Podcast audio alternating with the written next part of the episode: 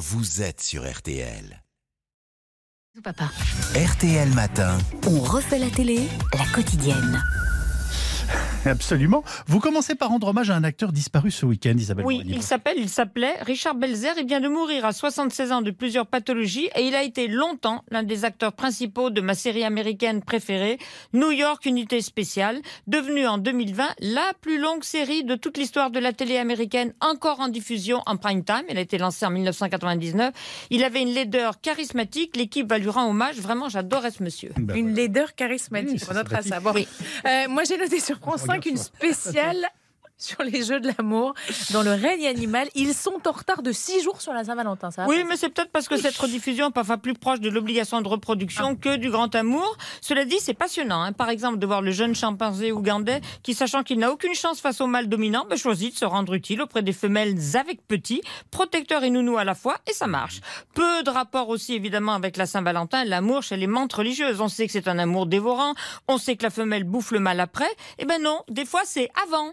Son parfum envoûtant la rend irrésistible. Pour elle, il est surtout bon à manger.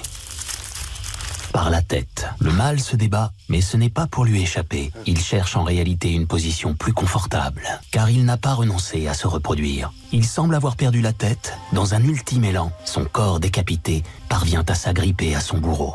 Il va s'accoupler avec elle pendant des heures. Eh oui, Cette l'amour, stratégie ça fait perdre la la tête, c'est passionnant. Sans transition, on signale aussi Mission Travaux sur M6. Stéphane Plaza et le bricoleur Laurent Jacquet aident des particuliers submergés par les travaux qu'ils ont lancés. Exemple du jour, Cynthia et Godefroy, au bout de 8 ans, même la salle de bain n'en a que le nom, d'ailleurs ça résonne. Ah euh, Je comprends pas. Le lavabo, l'évier, euh, tout ça, c'est où C'est en cours Là, on rigole, mais euh, là, c'est pas drôle. Non. 8 ans, ne pas avoir de, de lavabo Donc ta toilette quotidienne et les dents, etc., tu te l'avoues Dans la cuisine ou.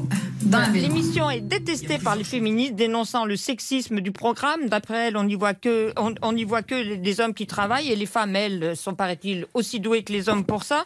C'est pourtant souvent un tort partagé et les conseils dispensés sont utiles à tous. Faut peut-être arrêter de voir le mal partout, mal M-A-L, bien sûr. Bien sûr. Autre programme qui vous a touché à 22h55 sur la 2 sur les troubles psychiques. Oui, on suit Alix, la bipolaire surdouée, Stéphanie, la toquée au sens propre du terme, Rémi, le suicidaire et Thibault, le schizophrène. Tous ont su tardivement de quoi ils souffraient et depuis, tous ont appris, non pas guéri parce que c'est inguérissable, mais à vivre avec. Alors c'est honnêtement, c'est pas déprimant du tout. Un seul n'apparaît pas, Thibault. Il est raconté par son frère aîné Guillaume, alias Gringe, vous savez, c'est le compagnon professionnel d'Orelsan depuis 20 ans, mais aussi comédien à succès dans les séries Des blogs validés et dans le film d'Olivier Marchal, Carbone. Dans un long entretien, il raconte ce frère solaire et perdu qu'il adore, qu'il accompagne en tâtonnant forcément, avec qui il a écrit en 2021 Ensemble, on aboie en silence. Les voilà ensemble un soir de Noël, quand tout le monde est couché. C'est ma euh, première rencontre avec la schizophrénie de mon frère. On discute.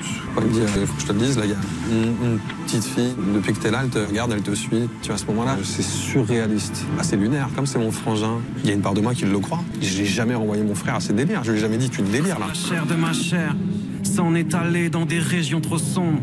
Et je découvre ce putain de scanner qui nous parle de tes lésions profondes. Je me rappelle de m'être dit, putain, il arrive un truc à mon frère. Par ricochet, il nous arrive tous un truc dans la famille. Et mon intuition me dit que c'est violent et que ça va durer. Le phénomène ne fait que s'amplifier les premières années. La schizophrénie euh, infuse en mon frère et de la manière dont ça le transforme, ça va durer toute une vie. Ça fait froid dans le dos.